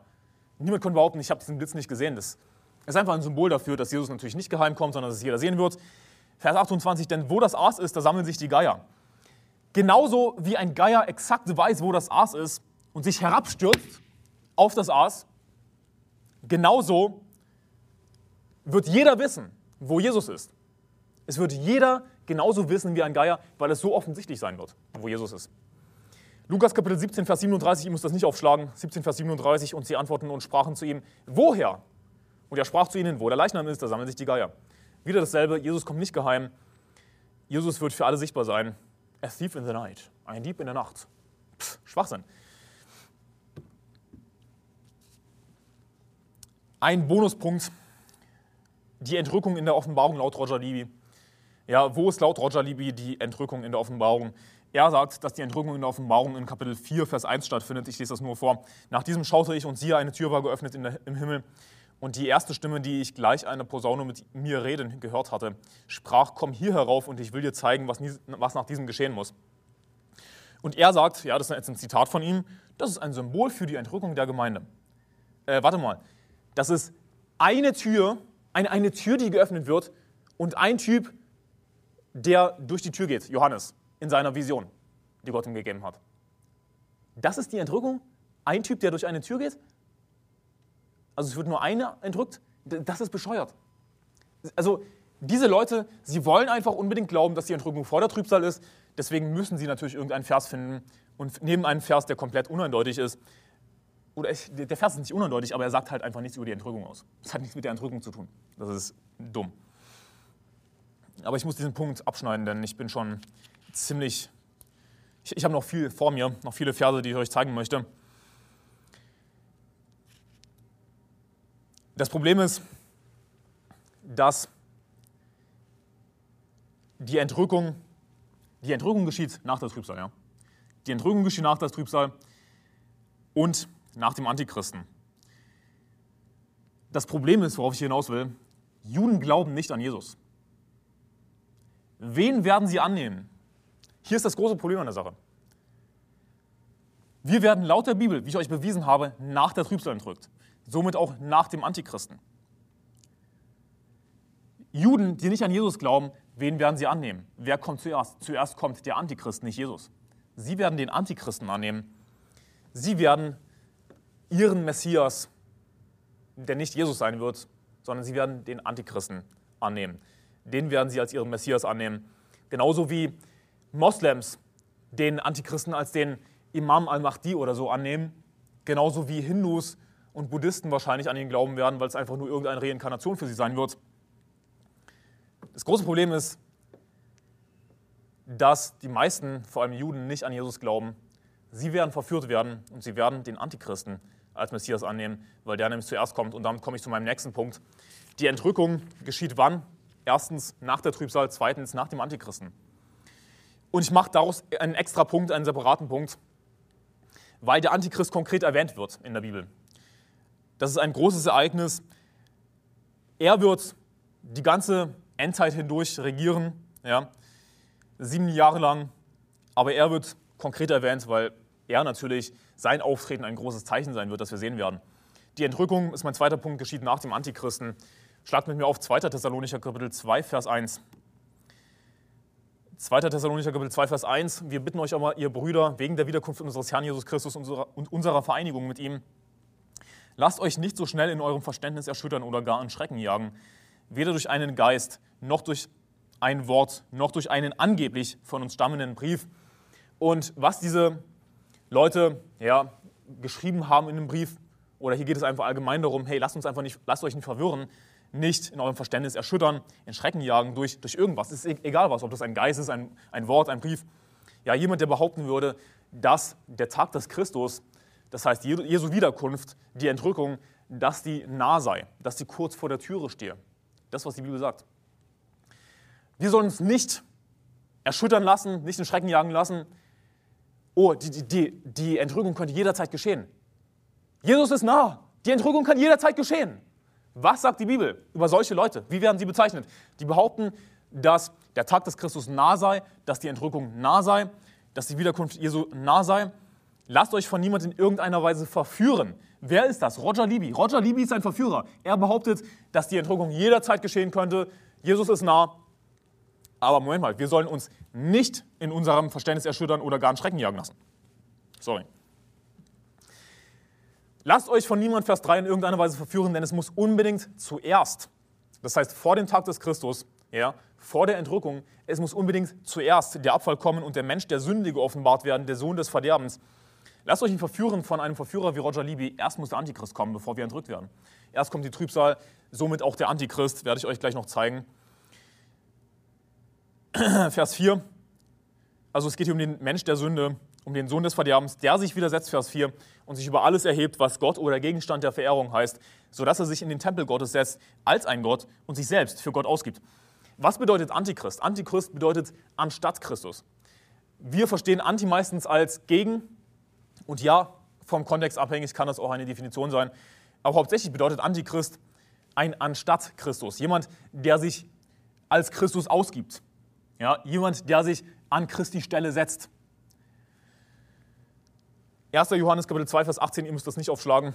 Kinder, es ist die letzte Stunde und wie, ihr gehört, und wie ihr gehört habt, dass der Antichrist kommt, so sind jetzt viele Antichristen aufgetreten. Daran erkennen wir, dass es die letzte Stunde ist. Also, wir haben gehört, dass der Antichrist kommt, ja, aber es sind jetzt eben schon viele Antichristen aufgetreten. Natürlich gab es schon immer Antichristen, wird es immer Antichristen geben ja, die sich als Christus ausgeben oder die einfach Irrlehrer sind, die Jesus ablehnen, wie zum Beispiel die Juden, die als Antichristen bezeichnet werden. Wer ist der Lügner, wenn nicht der, welcher leugnet, dass Jesus der Christus ist? Das ist der Antichrist, der den Vater und den Sohn leugnet. Diese Antichristen gab es immer und sie sind quasi Vorläufer, sie sind Prototypen, besonders aber Herrscher, wie zum Beispiel Julius Caesar. Ja. Caesar, und es kann sein, dass sich das auf einen anderen Caesar bezogen hat. Ja, korrigiert mich einfach nachher, wenn ich damit falsch liege. Aber ich habe in einem Museum eine griechische Inschrift gesehen, wo sich Cäsar bezeichnet hat als der Sohn Gottes. Kein Witz. Wo sich Cäsar wirklich bezeichnet hat als der Sohn Gottes. Es gab schon immer einfach psychopathische Herrscher, Tyrannen wie Cäsar und seinen Nachfolger, die dann eben, eben den Titel Cäsar getragen haben, wovon sich Kaiser ableitet. Die Kaiser, die waren quasi in, in der Linie von Cäsar. Äh, und das waren Antichristen zum Großteil, die sich eben an die Stelle von Christus gesetzt haben. Sie haben gedacht, ich, ich bin der Sohn Gottes. Ja, das, er hat sich wirklich als der Sohn Gottes bezeichnet. Offenbarung Kapitel 13, Vers 6. Schlag mit mir auf, Offenbarung Kapitel 13, Vers 6. Wir haben gesehen in 2. Thessalonicher Kapitel 2, ja, es muss unbedingt zuerst der Abfall kommen, dass Christen sich Irrlehren zuwenden werden, irreführenden Geistern. Wir lesen davon und der Mensch der Sünde geoffenbart werden wird, der Sohn des Verderbens, der sich widersetzt und sich über alles erhebt, was Gott oder Gegenstand der Verehrung heißt, sodass er sich in den Tempel Gottes setzt und als ein Gott, als ein Gott und sich selbst für Gott ausgibt. Hier wird eben ganz konkret der Antichrist beschrieben. Oh, er wird aber nicht beim Namen genannt. Hier steht nicht Antichrist. Nun, aber siehst du, da kommen wir, sind wir wieder bei dem Thema Synonyme. Ja, dass wir unser Hirn einschalten müssen, nicht einfach nur in einer Bibel-App nach Antichrist suchen können. Wir sehen hier, der Antichrist das ist der Mensch der Sünde, der Sohn des Verderbens. Der wird sich in den Tempel Gottes setzen, sich als Gott ausgeben. In Offenbarung Kapitel 13, ihr seid in Offenbarung Kapitel 13, ich lese vor ab Vers 6. Da heißt es in Offenbarung Kapitel 13 ab Vers 6. Und, das, und es, es tat sein, also das Tier, es tat sein Maul auf zur Lästerung gegen Gott, um seinen Namen zu lästern und sein Zelt und die, welche im Himmel wohnen. Oh, ich habe das hier in meinen Notizen, den Vers. Wäre viel leichter. Und es wurde ihm gegeben, Krieg zu führen mit den Heiligen und sie zu überwinden. Und es wurde ihm Vollmacht gegeben über jeden Volksstamm und jede Sprache und jede Nation. Ich möchte euch einfach nur diese zwei Verse zeigen. Hier sehen wir einfach eine wunderbare Definition vom Antichristen. Hier sehen wir quasi das, was als neue Weltordnung bezeichnet wird. dass der Antichrist über jeden Volksstamm, über jede Sprache, über jede Nation herrschen wird, eine neue Weltregierung, eine neue Weltordnung, eine eine Weltregierung, in der der Antichrist das Sagen hat, zentralisierte Macht, er wird über alle Völker, über alle Nationen, über alle herrschen. Aber was tut er? Er führt Krieg mit den Heiligen, um sie zu überwinden. Es wurde ihm Vollmacht gegeben und so weiter. Der Antichrist ist derjenige, der in der Trübsal das Sagen hat. Und er wird in der großen Trübsal gegen uns Krieg führen, versuchen uns zu überwinden. Und wenn Jesus nicht die Trübsal abschneiden würde, einschreiten würde, dann würde kein Fleisch gerettet werden, sagt die Bibel. Der Antichrist tritt aber zuerst in Offenbarung Kapitel 6 auf. Offenbarung Kapitel 6. Ihr müsst das nicht aufschlagen, ihr bleibt in Offenbarung Kapitel 13. Ich lese vor aus Offenbarung Kapitel 6 ab Vers 1. Und ich sah, wie das Lamm eines von den Siegeln öffnete und ich hörte eines von den vier lebendigen Wesen wie mit Donnerstimme, Donnerstimme sagen, komm und sieh. In Vers 2, und ich sah und siehe ein weißes Pferd und der darauf saß, hatte einen Bogen und es wurde ihm, also der auf dem Pferd saß, es wurde ihm eine Krone gegeben und er zog aus als ein Sieger und um zu siegen. Das ist der Antichrist, ja, der hier symbolisiert wird als jemand, der auf diesem weißen Pferd reitet. Ihm wurde eine Krone gegeben, er zog aus als ein Sieger und um zu siegen. Warum wurde ihm eine Krone gegeben? Nun, weil er eben der Antichrist ist. Er, wir sehen das dann in weiteren Versen später, er nimmt Eigenschaften von Jesus an. Ja, er verherrlicht sich selbst. Er hat diese Krone. Er wird behaupten, Gott zu sein, Christus zu sein. Genauso wie Cäsar behauptet hat, er sei der, so der Sohn Gottes gewesen. Ihm wird diese Krone gegeben und ihm wurde natürlich vom Teufel Macht gegeben. Ja, das lesen wir auch in der Offenbarung. Also der Antichrist, wann tritt er auf? Er tritt zu Beginn der Trübsalzeit auf. Denn Offenbarung Kapitel 6, ab Vers 1, da beginnt eben die Trübsal und er tritt gleich zu Beginn auf. Und der Antichrist wird eben die ganze Endzeit lang, die Trübsal, bis zum Ende des Zornes Gottes herrschen. Er wird die große, in der großen Trübsal uns versuchen zu besiegen, uns hinschlachten lassen gegen uns kämpfen als Christen, uns verfolgen. Aber dann kommt eben Jesus wieder, wir werden entrückt. Und dieser Antichrist, der wird den sogenannten Gräuel der Verwüstung aufstellen. Was ist der Gräuel der Verwüstung? Wir sehen das in Offenbarung Kapitel 13. Ihr seid in Offenbarung Kapitel 13. Ich lese vor ab Vers 11. Und ich sah ein anderes Tier aus, aus, aus der Erde aufsteigen. Sorry. Und es hatte zwei Hörner, gleich einem Lamm, und redete wie ein Tier, wie ein Drache. Wir sehen also diese zwei Tiere in der Offenbarung. Zum einen das Tier, so wird der Antichrist in der Offenbarung bezeichnet. Das Tier, das gegen uns kämpfen wird. Und dann aber Offenbarung Kapitel 13, Vers 11, ich sah ein anderes Tier aus der Erde aufsteigen und es hatte zwei Hörner, gleich einem Lamm und redete wie ein Drache. Wir haben diese zwei Tiere, den Antichristen und dann das Tier, das andere Tier, das zwei Hörner hat, gleich einem Lamm. Jetzt rate mal was, warum dieses andere Tier auch wieder Eigenschaften von Jesus trägt, Symbolik für Jesus trägt weil es eben der Antichrist ist, der in der Trübsal herrscht. Dieses andere Tier wird eben wie ein, wie ein Lamm aussehen. Aber es heißt hier und redete wie ein Drache, weil ihm eben vom Teufel Macht gegeben wurde. Und er den Willen des Teufels tut. Der Antichrist. Aber was ist jetzt dieses zweite Tier, dieses andere Tier, das aussieht wie ein, wie ein Lamm, redet wie ein Drache? in Vers 12, und das übt alle Vollmacht des ersten Tieres aus vor dessen Augen und bringt die Erde und die auf ihr Wohnen dazu, dass sie das erste Tier anbeten, dessen Todeswunde geheilt wurde. Und es tut große Zeichen, sodass es sogar vom Himmel, Feuer vom Himmel auf die Erde herabfällen lässt vor den Menschen. Und es verführte die, welche auf der Erde wohnen, durch die Zeichen, die vor dem, Tier, vor dem Tier zu tun ihm gegeben sind. Und es sagt denen, die auf der Erde wohnen, dass sie dem Tier, das die Wunde von dem Schwert hat und am Leben geblieben ist, ein Bild machen sollen und es wurde ihm gegeben, dem Bild des Tieres einen Geist zu verleihen, sodass das Bild des Tieres sogar redete und bewirkte, dass alle getötet wurden, die das Bild des Tieres nicht anbeteten. Lass mich das kurz zusammenfassen. Es gibt den Antichristen, das Tier, dann kommt dieses andere Tier, das aussieht wie ein Lamm und das wird als der falsche Prophet bezeichnet. Also der Antichrist hat einen falschen Propheten in der Trübsalzeit. Und dieser falsche Prophet, der wird große Zeichen und Wunder tun, wird die ganze Erde verführen und wird bewirken, wird allen sagen, dass sie den Antichristen, eben das erste Tier, anbeten sollen. Und es wird dieses Bild gemacht. Ja. Und dieses Bild wird im Tempel aufgestellt. Das ist ein Bild des Tieres, ein Bild des Antichristen. Und es wurde ihm gegeben, dem Bild des Tieres einen Geist zu verleihen, sodass das Bild des Tieres sogar redete und bewirkte, dass alle getötet wurden, die das Bild des Tieres nicht anbeten. Wenn jemand das Bild des Tieres, quasi diesen Götzen, ja, es ist einfach ein Götze, wenn jemand diesen Götzen nicht anbetet, wird er getötet. Aber eben von dem Bild. Dieses Bild, das wird auf, eine, auf irgendeine Art und Weise lebendig sein, sozusagen. Nicht wirklich lebendig sein. Es wird wahrscheinlich irgendeine technologische Sache sein aber dieses Bild des, Rede, des Tieres redet ja, und dieses Bild bewirkt, dass alle getötet werden, die dieses Bild des Tieres nicht anbeteten. Und dieses Bild, dieser Götze wird aufgestellt im Tempel und das ist eben der Gräuel der Verwüstung. Ihr seid in Matthäus Kapitel 24, schaut äh, auf Vers 15. Matthäus 24, Vers 15, wenn ihr nur den, nun den Gräuel der Verwüstung, das ist eben dieses Bild, das aufgestellt wird, von dem durch den Propheten Daniel geredet wurde, an heiliger Stätte stehen seht, wer es liest, achte darauf, dann fliehe auf die Berge, wer in Judäa ist und so weiter. Vers 21, dann, denn dann wird eine große Drangsal sein, wie von Anfang der Welt an bis jetzt keine gewesen ist und auch keine mehr kommen wird. Hier ist das Ding, die, die Trübsal geht eine Zeit lang, aber dann gibt es eine, eine kleinere Zeit, eine kürzere Zeit der großen Drangsal, der großen Trübsal. Und mit dem Gräuel der Verwüstung, ja, Trübsal, Gräuel der Verwüstung, mit dem Gräuel der Verwüstung beginnt die große Trübsal, wo wir konkret verfolgt werden als Christen, wo es dann nicht mehr nur eine, eine weltweite Sache ist, sondern wo sich der Fokus ändert und der Fokus äh, auf uns geht als Christen und wir verfolgt werden. Und was sagt Vers 29 in Matthäus Kapitel 24? Vers 29, sogleich aber nach der Trübsal jener Tage. Nach der Trübsal jener Tage.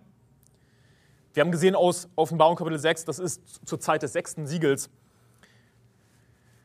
werden wir entrückt werden zur Zeit des sechsten Siegels. Es ist alles vorbei, Jesus kommt wieder. Und wir sehen hier eben, die Entrückung geschieht nach der Trübsal, haben wir schon geklärt, somit eben aber auch nach dem Antichristen. Es muss unbedingt zuerst der Abfall kommen, der Mensch der Sünde geoffenbart werden, der Sohn des Verderbens, ja, der Antichrist. Wir haben das gesehen, was er macht. Er, setzt, er stellt dieses Bild auf, beziehungsweise der falsche Prophet. Und dieses Bild wird im Tempel aufgestellt, der Groll der Verwüstung. Mit dem Groll der Verwüstung sagt Matthäus Kapitel 24, Vers 21, denn dann wird eine große, große, große Drangsal sein. Mit dem Gräuel der Verwüstung beginnt die große Drangsal, die große Trübsal. Und danach, nach der Trübsal, jener Tage, bezieht sich auf die große Trübsal, wird Jesus wiederkommen, werden wir entrückt werden. Was lernen wir jetzt aber aus all dem, dass die Trübsal, das ist ein ganz wichtiger Punkt, ihr müsst, hört mir zu, ich weiß, dass es schwierig ist, ich weiß, dass es viel Theorie ist, aber hört mir zu. Die Trübsal, ist, ist das der Zorn Gottes? Haben wir hier gesehen, dass Gott einschreitet, dass Gott irgendwas tut? Nein. Wir haben gesehen, dass der Antichrist auftritt zu Beginn der Trübsal und er herrscht die ganze Zeit, er ist an der Macht, er tut das alles. Die Trübsal ist der Zorn des Antichristen.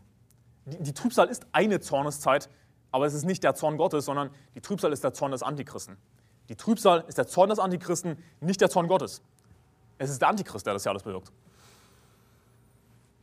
Roger Libby, ja, lassen wir wieder unseren Vorentrückungsfreund zu Wort kommen. Roger Libby, er, der Antichrist, das ist jetzt ein exaktes Zitat, er wird erst kommen können, wenn die Entrückung stattgefunden hat.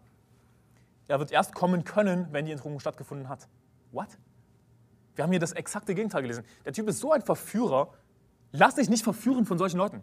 Ja, es muss unbedingt zuerst der Abfall kommen, vor dem Tag des Christus. Bevor Jesus wiederkommt, muss der Antichrist kommen. Er sagt das komplette Gegenteil. Unfassbar. Es ist einfach nur Balla Balla. Es ist einfach nur Gaga kommen wir hier zu dem Gegenargument von Roger Libby. Wie kommt Roger Libby überhaupt zu dieser Aussage, dass er sagt, er wird erst kommen können, der Antichrist, wenn die Entrückung stattgefunden hat? Wie kommt er dazu? Er sagt, weiteres Zitat, er wird vor der großen Drangsal, und jetzt schreibt er in Klammern, gleich der Tag des Christus ist gleich der Tag des Herrn erscheinen. Also er setzt einfach die Drangsal, das heißt die Trübsal, mit dem Tag des Christus gleich, mit dem Tag des Herrn. Und für ihn ist die Drangsal eben auch gleichzeitig der Zorn Gottes. Also, das heißt, er wirft Zorn Gottes, Drangsal bzw. Trübsal, Tag des Christus, Tag des Herrn, er wirft das alles über einen Haufen. Für ihn ist es alles dasselbe Ereignis. Es ist ein Funke Wahrheit dran, der Tag des Christus ist der Tag des Herrn natürlich. Das ist dasselbe Ereignis. Aber er wirft das alles über einen Haufen mit der Drangsal, mit dem Zorn Gottes ist für ihn alles dasselbe. Er definiert Trübsal um als Zorn Gottes, als Tag des Herrn. 2. Thessalonicher Kapitel 2, Vers 3, 2. Thessalonicher Kapitel 2, Vers 3 sagt, dass vor dem Tag des Christus der Antichrist kommen muss. Vor dem Tag des Christus kommt der Antichrist, er definiert aber den Tag des Christus um und verwirrt Leute damit. Und wirklich, als ich das gelesen habe, ich, oh Junge, das ist so verwirrend, was er schreibt, weil es einfach nicht zu beweisen ist, einfach nicht zu belegen ist mit konkreten Bibelversen. Deswegen, wenn du jetzt hier nicht dahinter steigst, wie Roger Libby zu solchen Aussagen kommt, hey, ist kein Problem, der Typ ist sowieso ein Verführer. Was ich jetzt aber konkret hier belegen möchte, ist, was der Tag des Christus ist. Wir müssen, wenn er diese Begriffe umdefiniert, was müssen wir tun? Wir müssen diese Begriffe konkret, konkret biblisch definieren, um, die richtige, um den richtigen Zeitpunkt der Entrückung zu haben. Ansonsten kommen wir durcheinander. Also, Argument, ja, der Tag des Herrn sei nicht die Entrückung. Und damit komme ich jetzt, gehe ich jetzt über zu meinem letzten Punkt, zum Zorn Gottes, um zu verstehen, dass die Entrückung und um nicht verwirrt zu werden, dass die Entrückung eben nach der Trübsal ja, und somit nach dem Antichristen geschieht und vor dem Zorn Gottes. Um das zu verstehen, damit wir hier nicht verwirrt werden von Roger Libby, müssen wir verstehen, was der Tag des Christus ist, was der Tag des Herrn ist. Das möchte ich dir jetzt definieren. Schlagt auf 2. Thessalonicher Kapitel 2, Vers 1. 2. Thessalonicher Kapitel 2, Vers 1. Seine Behauptung ist ja im Grunde genommen, dass der Tag des Herrn nicht die Entrückung sei. Der Tag des Herrn sei der Zorn Gottes. Äh, der Tag des Herrn sei nicht die Entrückung, aber der Tag des Herrn ist die Entrückung. 2. Thessalonicher Kapitel 2, Vers 1. Wir bitten euch aber, ihr Brüder, wegen der Wiederkunft unseres Herrn Jesus Christus und unserer Vereinigung mit ihm, lasst euch nicht so schnell in eurem Verständnis erschüttern oder gar in Schrecken jagen, weder durch einen Geist noch ein, durch ein Wort, noch durch einen angeblich von uns stammenden Brief, ja, wo eben jemand behauptet, dass der Tag des Christus nahe sei. Ja. Und, und schaut euch diese Verse an. Ich habe das hier fett gedruckt in meinen Notizen. Schaut euch das an, streicht euch das an. Ihr solltet euch folgende Worte anstreichen in Vers 1 Wiederkunft unseres Herrn Jesus Christus anstreichen und Vereinigung anstreichen. Was wir hier sehen ist, dass die Wiederkunft unseres Herrn Jesus Christus mit der Vereinigung mit ihm gleichgesetzt wird. Das heißt, wenn Jesus wiederkommt, seine Wiederkunft, sein zweites Kommen ist für uns die Entrückung, seine, die Vereinigung mit ihm. Und was sagt Vers 2? Der Tag des Christus.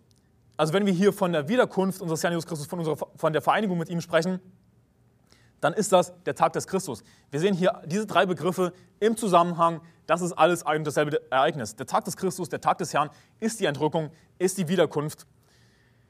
Der Tag des Herrn ist nicht die Drangsal. Und Roger Libby setzt eben, und nicht nur er, sondern all die anderen vier Führer auch, sie setzen die Drangsal mit dem Zorn Gottes gleich, das habe ich schon widerlegt. Der Tag des Herrn ist aber konkret, was ist der Tag des Herrn? Er ist die Wiederkunft, er ist unsere Vereinigung mit Jesus Christus, dass wir eben entrückt werden. 1. Thessalonicher Kapitel 4, Vers 17, 1. Thessalonicher Kapitel 4, Vers 17. Danach werden wir, die wir leben und übrig bleiben, zusammen mit ihnen entrückt werden in Wolken zur Begegnung mit dem Herrn in die Luft und so werden wir bei dem Herrn sein alle Zeit. Jetzt springt weiter zu Kapitel 5, Vers 1. Von den Zeiten und Zeitpunkten aber braucht man euch Brüder nicht zu schreiben, denn ihr wisst ja genau, dass der Tag des Herrn so kommen wird wie ein Dieb in der Nacht. Also er, er beendet 1. Thessalonicher Kapitel 4 mit diesen Versen, wo es heißt, Danach werden wir, die übrig bleiben, zusammen mit ihnen entrückt werden, in Wolken zur Begegnung mit dem Herrn in die Luft. Und so werden wir bei dem Herrn sein alle Zeit. Er beendet das Kapitel 4 mit der Entrückung. So endet das Kapitel. Aber der Gedanke geht weiter. Du kannst nicht einfach sagen, oh, Schluss, fertig, sondern der Gedanke geht weiter. In Kapitel 5, von den, Zeitpunkten, Zeitpunkt, von den Zeiten und Zeitpunkten braucht man euch Brüdern nicht zu schreiben, denn ihr wisst ja genau, dass der Tag des Herrn so kommen wird wie in der Nacht. Es wäre sinnlos, ja, es würde keinen Sinn machen, wenn Paulus ja einfach anfängt, über was, ja, über den Tag des Herrn zu schreiben, einfach komplett ohne Zusammenhang. Was ist der Zusammenhang? Es ist der Gedanke, der eben weitergeht von Kapitel 4 zu Kapitel 5. Was ist der Tag des Herrn? Was ist der Tag des Christus, der kommen wird wie ein Dieb in der Nacht? Das ist die Entrückung, ja, dass wir entrückt werden in Wolken zur Begegnung mit dem Herrn in die Luft. So werden wir bei dem Herrn sein alle Zeit. 5 Vers 2, denn ihr wisst ja genau, dass der Tag des Herrn so kommen wird wie ein Dieb in der Nacht. Der Tag des Herrn ist der Tag unserer Entrückung nach der Trübsal. Jesus kommt wieder, wir werden mit ihm vereinigt. Das ist der Tag des Herrn. Jetzt lass mich aber dir den ultimativen Beweis geben, dass der Tag des Herrn nicht die Trübsal ist. Das ist, das ist bescheuert. Der Tag des Herrn ist nicht die Trübsal. Wann kommt Jesus wieder nach der Trübsal? Zugleich aber nach der Trübsal jeden Tage. Schlagt auf Offenbarung Kapitel 6. Ihr solltet ein Lesezeichen drin haben. Offenbarung Kapitel 6. Das sagt die Bibel in Offenbarung Kapitel 6, Vers 12. Und ich sah, als es das sechste Siegel öffnete und siehe, ein großes Erdbeben entstand und die Sonne wurde schwarz wie ein Herrensack und der Mond wurde wie Blut. Das haben wir schon gesehen. Das ist das, was in, in Matthäus Kapitel 24 beschrieben wird, eben nach der Trübsal jener Tage. Vers 13, und die Sterne des Himmels fielen auf die Erde, wie ein Feigenbaum seine unreifen Früchte abwirft, wenn er von einem starken Wind geschüttelt wird. Und, von, und der Himmel entwich wie eine Buchrolle, die zusammengerollt wird, und alle Berge und Inseln werden von ihrem Ort, Ort weggerückt. Wir sehen in diesen Versen nicht die Entrückung. Wir wissen aber aus Matthäus Kapitel 24, dass die Entrückung eben stattfindet, wenn die Sonne schwarz wird, der Mond seinen Schein nicht gibt, die Sterne vom Himmel fallen. Dann wird erscheinen das Zeichen des Sohnes des Menschen am Himmel. Dann wird er seine Auserwählten sammeln, das heißt, er wird uns versammeln, uns entrücken. Vers 15, Offenbarung 6, Vers 15. Das sind die Verse, die ich vorher nicht vorgelesen habe. Das sind jetzt die wichtigen Verse, um zu verstehen, was der Tag des Herrn ist und wann dann der Zorn Gottes beginnt. Vers 15, und die Könige der Erde und die Großen und die Reichen und die Herrführer und die Mächtigen und alle Knechte und alle Freien verbargen sich in den Klüften und in den Felsen der Berge. Und sie sprachen zu den Bergen und zu den Felsen, fallt auf uns und verbergt uns vor dem Angesicht dessen, der auf dem Thron sitzt und vor dem Zorn des Lammes. Denn der große Tag seines Zorns ist gekommen und wer kann bestehen? Also, wann kommt der große Tag seines Zorns? Wann kommt der Tag des Herrn, der für Ungläubige der große Tag seines Zorns sein wird? Nach der Trübsal. Ja, ich will jetzt hier wieder den Bezug zu Matthäus 24 herstellen. Wir haben gesehen, Sonne wird verdunkelt, Mond wird seinen Schein nicht geben, genauso wie in Offenbarung Kapitel 6. Dann werden wir laut Offenbarung Kapitel, laut Matthäus Kapitel 24 werden wir entrückt. Ja? Und was geschieht danach, wenn wir entrückt werden? Offenbarung Kapitel 6, Vers 15. Sie werden sich alle verbergen. Und Vers 17, dann werden sie alle sprechen. Wir sind entrückt, aber die, die übrig bleiben, die nicht gläubig waren, die werden sagen, denn der große Tag seines Zorns ist gekommen. Und wer kann bestehen? Ja, es gibt diese Behauptung, der Tag des Herrn sei nicht die Entrückung. Aber der Tag des Herrn ist die Entrückung. Der Tag des Herrn der Tag des Christus, ja, davor muss unbedingt der Antichrist kommen, davor muss die Trübsal geschehen, Sonne wird verdunkelt, Mond wird seinen Schein nicht geben, Jesus kommt wieder, das ist der Tag des Herrn und mit dem Tag des Herrn ist, es, ist gleichzeitig der Tag seines Zorns ist gekommen.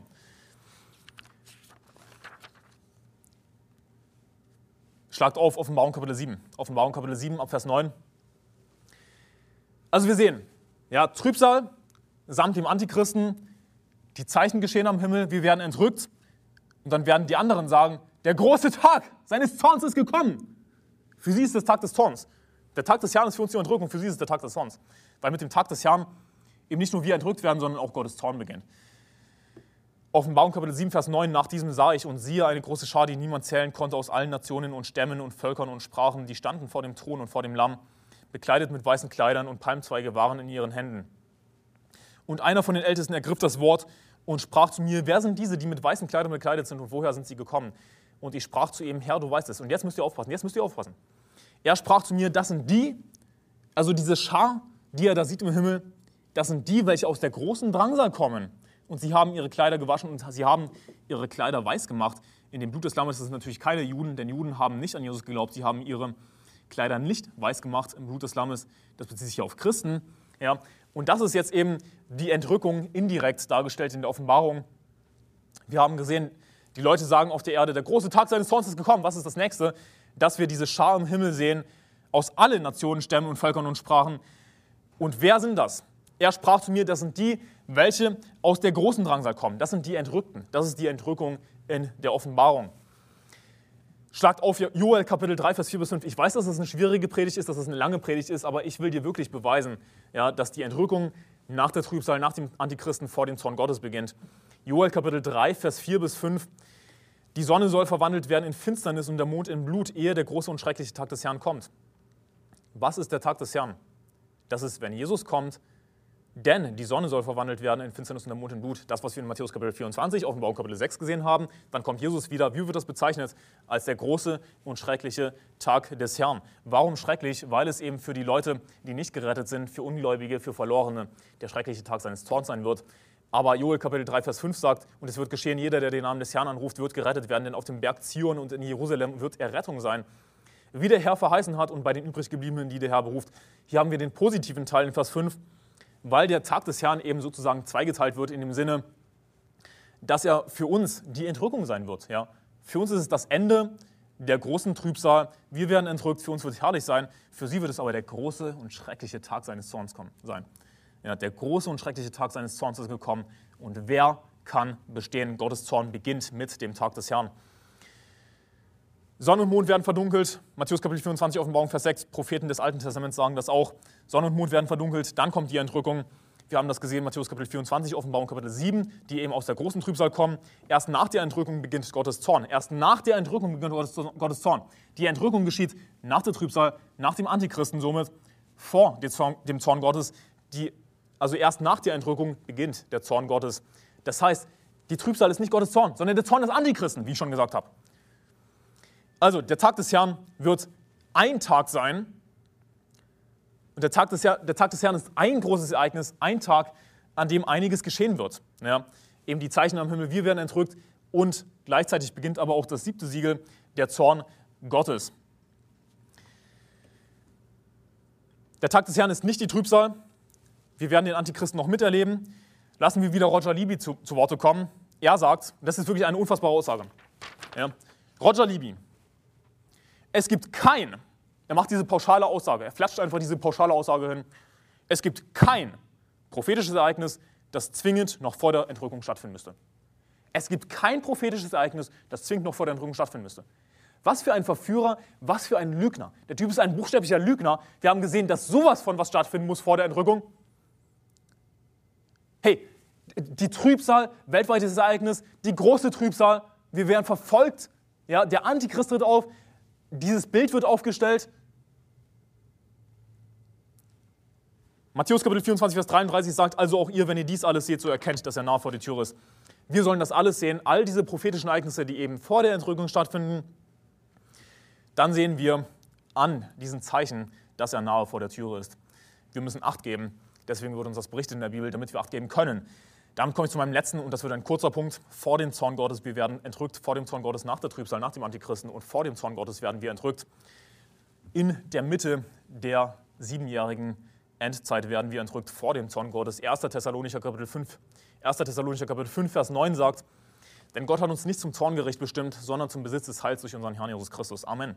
Wir sind nicht zum Zorngericht bestimmt, denn wir haben schon geklärt, dass der Zorn Gottes eben nicht die Trübsal ist. Die Trübsal ist der Zorn des Antichristen. Erst nach der Trübsal kommt der Zorn Gottes. Und wir sind nicht zum Zorngericht bestimmt. Wir werden vor dem Zorn Gottes entrückt.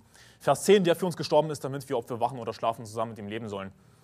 Wir finden Symbolik dafür, dafür, dass wir entrückt werden und am selben Tag, am Tag des Herrn, der Zorn Gottes beginnt. Wir finden die Symbolik dafür in beispielsweise, schlagt auf Lukas Kapitel 17, Vers 26. Lukas Kapitel 17, Vers 26 sagt, und wie es in den Tagen Noahs zuging, so wird es auch sein in den Tagen des Menschensohnes. Sie aßen, sie tranken, sie heirateten und ließen sich heiraten, bis zu dem Tag, als Noah in die Arche ging. Und die Sintflut kam und vernichtete alle. Ebenso ging es auch in den Tagen Lots zu. Sie aßen, sie tranken, sie kauften und verkauften, sie pflanzten und bauten. An dem Tag aber, als Lot aus Sodom wegging, regnete es Feuer und Schwefel vom Himmel und vertilgte alle. Gerade so wird es sein an dem Tag, da der Sohn des Menschen offenbart wird. Ich möchte hier vor allem auf Lot eingehen. Ebenso ging es auch in den Tagen Lots zu Vers 28. Dann heißt es in Vers 29, an dem Tag aber. Das heißt, genauso ja, wie der Tag des Herrn ein großes Ereignis ist, ein Tag, so war es auch eben zu Zeiten Lots. An dem Tag aber, als Lot aus Sodom wegging, regnete es Feuer und Schwefel vom Himmel und vertilgte alle. Genauso wird es auch sein an dem Tag, da eben Jesus wiederkommt. Also du musst dir vorstellen, Lot wurde aus Sodom gerettet und als Lot quasi im sicheren Hafen angekommen ist, und das war nicht einfach, als er aus Lodom rausgegangen ist, sondern als er nach Zoar gegangen ist.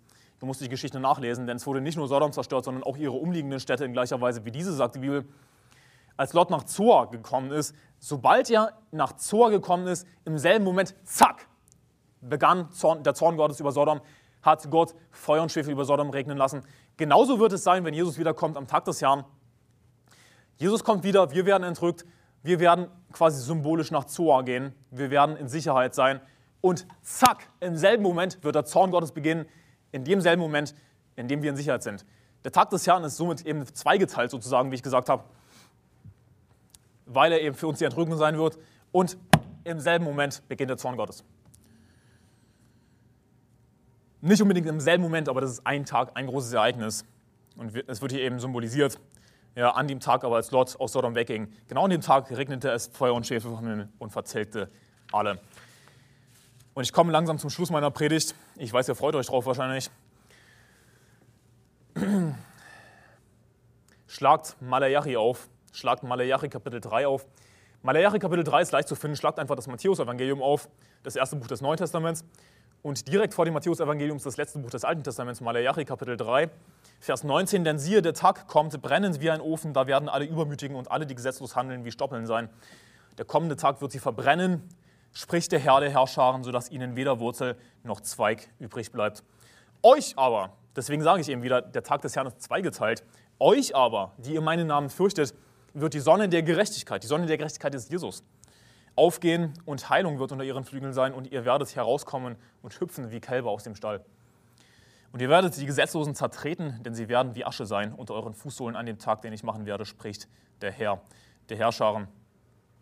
Ich finde diesen Vers so wunderbar, ich finde diesen Vers so schön, wo es heißt, ihr werdet herauskommen und hüpfen wie, wie Kälber aus dem Stall. Es wird so schön sein, wenn Jesus wiederkommt, wenn er uns entrücken wird und wir werden einfach uns hüpfen, wir werden einfach hüpfen wie Kälber, die aus dem Stall kommen, werden uns einfach freuen können und wie diese jungen Kälber sein eben. Es wird einfach ein, ein wunderbarer, wunderschöner Tag, kommen, Tag sein, wenn Jesus wiederkommen wird. Aber es wird ein furchtbarer Tag sein, der schreckliche Tag seines, seines Zorns für die Ungläubigen. Denn siehe, der Tag des Herrn, der Tag kommt, brennend wie ein Ofen. Gott wird alle verbrennen, er wird seinen Zorn ausgießen über die Gesetzlosen, über alle Ungläubigen, über die ganze Erde und wird diese Erde zerstören, wie wir sie kennen. Und wird uns rächen. Ja. Aber wir werden uns freuen können, hey, die Trübsal, unser Endspurt, nochmal alles geben und dann werden wir hüpfen können, wie Kälber, die aus dem Stall kommen, werden entrückt werden und mit Jesus sein, mit dem Herrn sein, alle Zeit. Hey, wir haben ein herrliches Leben als Christ, besonders wenn wir geistlich sind, wenn wir im Geist wandeln und wirklich unser Leben nutzen für den Herrn. Aber für sie wird es der große und schreckliche Tag seines Zorns sein. Sie werden verbrannt werden, sie werden auf ewig brennen in der Hölle. Der Tag kommt brennend wie ein Ofen. Und jetzt komme ich wirklich zum Schluss. Das sind jetzt meine letzten Gedanken.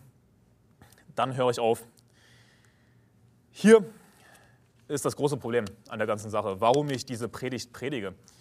Du denkst dir vielleicht, okay, warum predigst du so genau, so, so intensiv, so eingehend über den Zeitpunkt der Entrückung? Wir haben den Zeitpunkt der Entrückung geklärt nach der Trübsal, somit nach dem Antichristen und vor dem Zorn Gottes.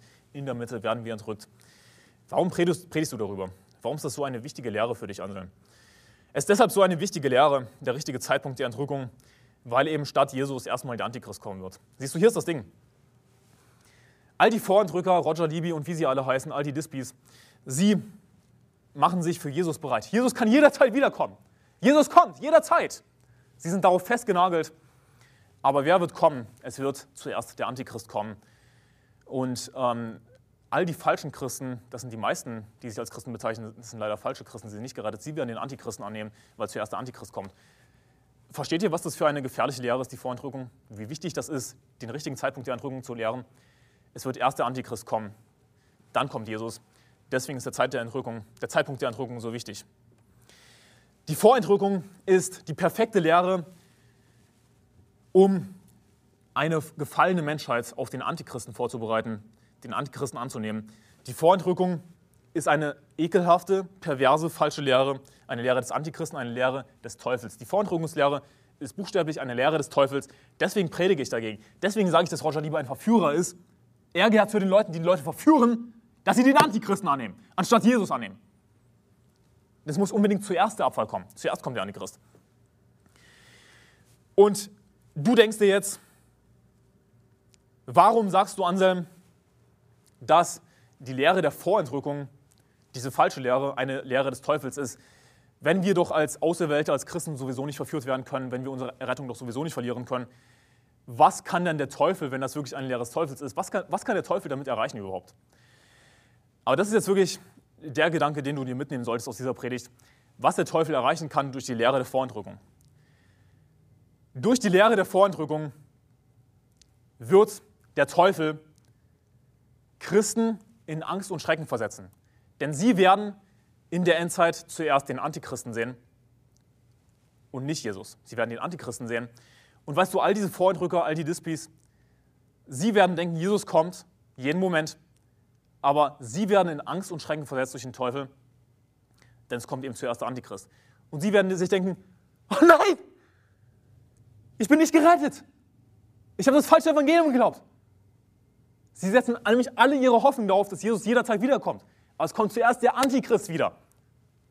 Alle ihre Hoffnung setzen sie darauf. Aber was kommt? Der Antichrist. Der Teufel wird mit der Vorentrückungslehre Christen in Angst und Schrecken versetzen, Zweifel säen. So viele Christen werden an ihrer, an ihrer Errettung zweifeln durch die Vorentrückungslehre. Sie werden denken, dann bin ich nicht gerettet, wenn ich den Antichristen miterlebe. Dann bin ich nicht gerettet. Und weißt du, was sie tun werden? Sie werden das hier tun. Viele von ihnen werden sich umbringen. Aus purer Verzweiflung. Oh nein! Aus purer Verzweiflung werden sich viele Christen wahrscheinlich ganz einfach umbringen. Weil sie so darauf festgenagelt waren, dass Jesus wiederkommt, aber es kommt der Antichrist wieder zuerst. Dann kommt Jesus wieder. Weißt du, was Christen in der Endzeit durch die Vorentrückungslehre nicht tun werden? Was sie nicht tun werden, sie werden nicht Seelen gewinnen gehen, sie werden nicht Gott dienen, sie werden nicht das Werk des Herrn tun. Und der Teufel wird massenweise mehr Menschen mit sich in die Hölle reißen können durch die Lehre der Vorentrückung. Weil nämlich Christen versagen werden. Warum werden sie versagen? Weil der Teufel durch die Lehre der Vorentrückung sie in Angst und Schrecken versetzen wird und sie dadurch nutzlos macht. Was erreicht der Teufel mit dieser teuflischen Lehre der Vorentrückung? Dass er Christen nutzlos macht durch Zweifel, durch Angst und Schrecken. Dass er sie nutzlos macht und dadurch wird der Teufel mehr Menschen mit sich in die Hölle reißen können und somit auch einen Teil seines Ziels erreichen. Deswegen ist es eine teuflische Lehre. Christen werden versagen. Warum werden sie versagen? Weil sie keine Ahnung haben. Weil sie hereinfallen auf Verführer wie Roger Libby, auf diese verdammten Lügner. Und ich schließe mit Hosea Kapitel 4, Vers 6. Hosea Kapitel 4, Vers 6. Mein Volk, Christen, mein Volk geht zugrunde aus Mangel an Erkenntnis. Lass uns beten. Herr, ich danke dir für diesen Tag. Danke, Herr, für den Seelengewinn-Marathon. Danke, Herr, für dein Wort, das wir lesen dürfen, Herr. Danke, dass wir dich haben und dass wir entrückt werden, Herr. Dass wir hüpfen werden, wie Kälber, die aus dem Stall kommen, Herr. Und ich freue mich auf deinen Tag. Ich freue mich auf die Entrückung. Ich freue mich aber auch auf, auf, das, ja, auf das restliche Leben noch, Herr. Ich, ich, ich warte nicht einfach darauf, Herr, dass du jederzeit wiederkommst und uns endlich entrückst, sondern, Herr, wir, wir wollen dir dienen, wir wollen Seelengewinn gehen, wir wollen nicht nutzlos sein. Ich bitte dich, ähm, dass du diese Predigt nutzt, Herr, dass Christen aufgeweckt werden, dass die Vorentrückung eine falsche, teuflische Lehre ist, dass die Entrückung nach der Trübsal geschieht, dass Christen motiviert werden, die Trübsal auch zu nutzen, die Chance zu nutzen, dir zu dienen, Seelengewinn zu gehen und große Heldentaten vollbringen in der Endzeit, wie du es sagst in deinem Wort, Herr. Und Vater, ich danke dir für diesen Tag. Lass uns bitte viele Menschen retten, Herr. Segne den Seelengewinn-Marathon. In Jesu Namen. Amen.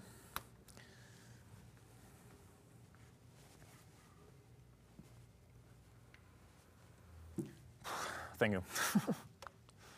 killed all my batteries. Yeah. Yeah, it's a good thing we recorded on the main camera. You're gonna have to use all the the cameras Hmm. because that one died over there. Because I didn't know you were gonna go over an hour. Yeah.